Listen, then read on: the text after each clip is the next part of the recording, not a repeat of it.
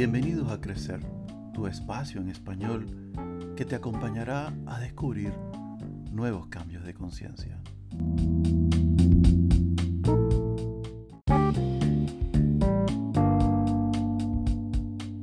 Quizás lo sepas o no, pero durante varios años estuve dirigiendo una comunidad religiosa y en ese tiempo iba a otras comunidades a dar charlas. En una ocasión, el líder de una de ellas me invitó a almorzar a su casa y en medio de una tertulia sobre teología le quise exponer una interpretación desde la perspectiva del judaísmo y él me cortó diciéndome, hermano, no me diga nada, sé que tienes razón desde su base, pero prefiero no saber y seguir con las enseñanzas que llevo conmigo. Ese comentario me impactó. Recién en estos días la recordé justamente escribiendo mi reflexión anterior que te invito a escucharla, preferiblemente antes de escuchar esta, en la que hablé sobre capacidad de decisión y la búsqueda de la verdad. La mayoría de aquellos que se dicen expertos en autoayuda alientan a sus seguidores a superar sus miedos y si no pueden superarlos, se les dice que simplemente deben ignorarlos. Desde luego, el miedo puede impedirnos tomar decisiones, eh, tomar riesgos sanos y seguir nuestros más grandes deseos en la vida. Así pues, lo mejor para nosotros es evitar que el miedo controle nuestros sueños y metas. Ahora bien, en el camino místico supe que podemos aprender mucho de nuestros miedos. De hecho, nos conviene observar con más atención aquello que más nos atemoriza. Desde nuestra infancia y aún siendo adultos se nos ha enseñado a creer que el miedo es malo y negativo. No obstante, es natural sentir algún elemento de miedo cuando se nos presenta una oportunidad, sobre todo si es un evento o circunstancia desconocida. El miedo podría llevarnos a preguntar, ¿y si fallo? ¿Qué pensará la gente de mí? O tengo lo necesario?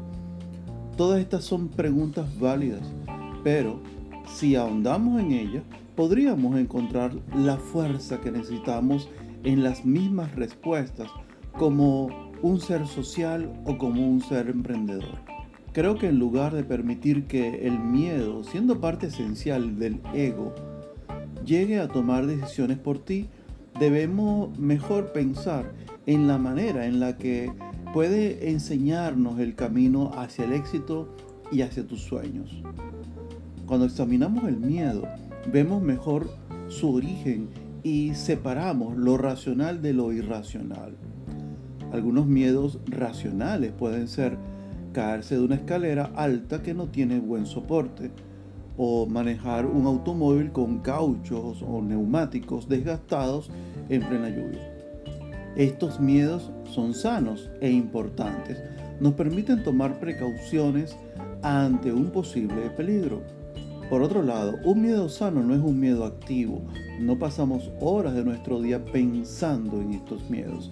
Solo aparecen cuando las necesitamos. La mayoría de nuestros miedos son racionales. Pero ocasionalmente, nuestros miedos son controlados por nuestras emociones. Por ejemplo, hablar frente a un público, una entrevista de trabajo, presentarte a un desconocido. Este tipo de oportunidades pueden hacernos sentir incómodos, nos invitan a salir de nuestra zona de confort e intentar cosas nuevas. Sin embargo, ninguno de estos miedos son parte de la autopreservación, más bien son autosabotaje, como lo que sucedió con este señor religioso y que tuvo que ver con su zona de confort. Cada uno de los ejemplos de miedo irracional citados tiene el potencial de revelar una gran luz en tu vida y en el mundo. Al dejar que el miedo esté por encima de estas oportunidades, evitamos darnos cuenta de nuestro potencial total y fortalecer nuestra conexión con la luz. El reto es reconocer cómo y dónde nuestros miedos y las emociones que los acompañan nos impiden avanzar hacia nuestra meta. Tenemos miedo de no agradarle a la gente. Tenemos miedo de que no nos acepten. Tenemos miedo de no poder hacer lo que queremos. Puede ser más cómodo vivir en el pasado en lugar de enfrentar la incertidumbre que acompaña al futuro. El pasado es 100% conocido. El problema es que si nos quedamos en el pasado, no podemos avanzar hacia el logro del propósito de nuestra vida. Cuando los miedos aparecen en tu vida, detente y piensa en la raíz. Nuestra mente está programada a evitar las cosas que tememos. El cerebro como órgano evita gastar energía en problemas, incertidumbres, dudas y otros conflictos y prefiere huir antes que enfrentar y aprender la lección. Es por ello que muchas personas cuando tienen un conflicto dejan el trabajo, el hogar o la relación de pareja. Todo esto crea un patrón del cual es difícil salir. Nuestro reto o trabajo es usar nuestros miedos para encontrar las cosas incómodas que debemos hacer. Si no aprendemos a aceptar nuestros miedos y a aprender de ellos, nos arriesgamos a perder oportunidades de crecimiento espiritual y la realización de nuestros planes y sueños. Es natural buscar la comodidad de lo conocido. Lo normal para la mayoría es mantenerse en diversas zonas de confort que pueda tener el ser humano.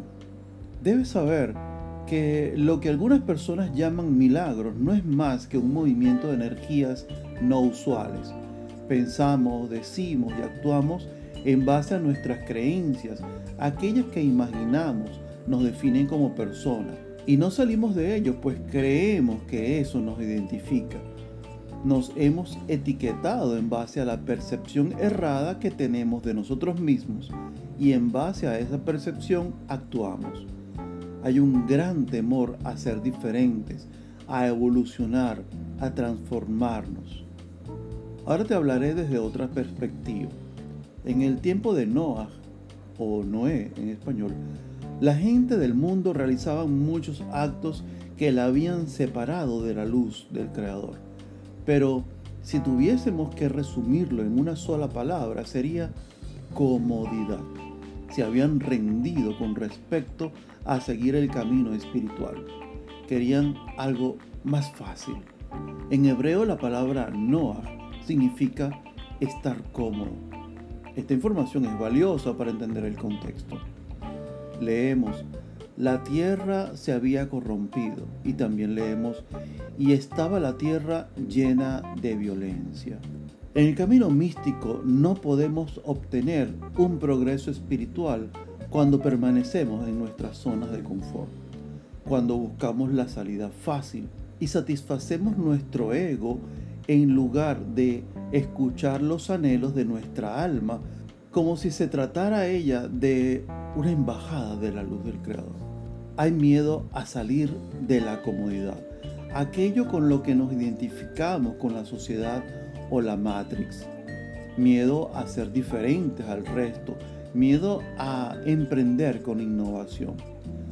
Hay un miedo a salir de nuestras zonas de confort y eso lleva a muchos incluso a defenderlas.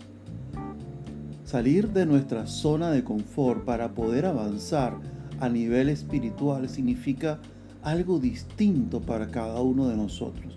Por ejemplo, una persona que tiene naturaleza combativa, que siempre trata de plantear sus argumentos y enfrentarse a los demás, quizás necesite sentirse un poco incómodo al calmarse y permitir que los demás ejerzan su voluntad sin ella tener que interponerse.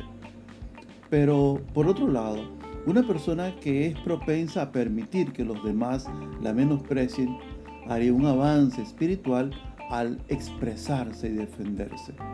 Mucho de la corrupción que vemos en nuestras sociedades tiene que ver con la zona de confort en la que muchos prefieren estar que otros se encarguen, el presidente no hace nada, el Congreso no actúa.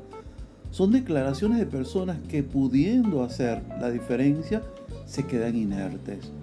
Pero tengo claro que peor que el malvado, o peor que las acciones del malvado, son las acciones del hombre que se dice justo y que no hace nada para erradicar la maldad.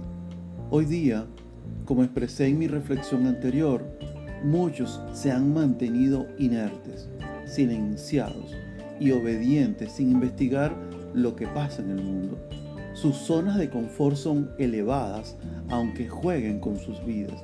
No todo ha sido real, aunque esto implique quitarte la libertad, manipular la información que lees o ves, aunque implique ver cortinas de humo con temas que distraen, aunque esto implique hacer uso de la tecnología para beneficiar a grandes empresas o gente importante, aunque esto implique que se resuma en sacrificar gran parte de la raza humana.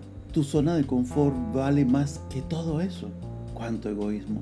Y aún así te quejas de que el mundo está mal y no haces absolutamente nada. Todo lo que necesita nuestra sociedad mundial es que salgamos de nuestra zona de confort y vayamos en dirección a nuestro crecimiento espiritual por medio de cambios de conciencia, de pensamientos auténticos y no recrear nuestros días actuales con el pasado, a descubrir realmente quiénes somos y descubrir qué han hecho con nosotros. Ahora bien, observa tus zonas de confort. Si tienes que aislarte, intenta estar con la gente esta semana. Si siempre estás haciendo varias cosas a la vez, intenta prestar toda tu atención a las cosas importantes en tu vida, como tu familia, tus hijos y a tu interacción con los demás. Si hay alguien en tu vida a quien has estado juzgando duramente, haz un esfuerzo por darle el beneficio de la duda. Si tu caso es que has estado hablando a espaldas de otro, intenta callarte y buscar a la persona y tener una conversación sana y madura cara a cara. Una de las maneras más efectivas para silenciar al ego es haciendo justo lo contrario de lo que él nos susurra que hagamos. Eso nos ayudará a tener dominio sobre él y el, y el razonamiento actuará sobre el instinto y más aún despertará al colectivo, abrirá los ojos de la conciencia universal y será más poderoso que un arma de fuego. Se necesita valentía y determinación para seguir el camino espiritual. Y sí, suele ser incómodo, pero necesario para volver al control de nuestras vidas. Pero también lleva a una sensación de plenitud mucho más duradera, en comparación con el placer momentáneo o fugaz que nos han hecho creer en una sociedad de consumo y de máscaras y mentiras. Acepta, permite, fluye, vive y ahora te digo, abre los ojos. Te habló Luis Edgardo, divulgador, asesor, coach ontológico. Gracias. Hasta la próxima.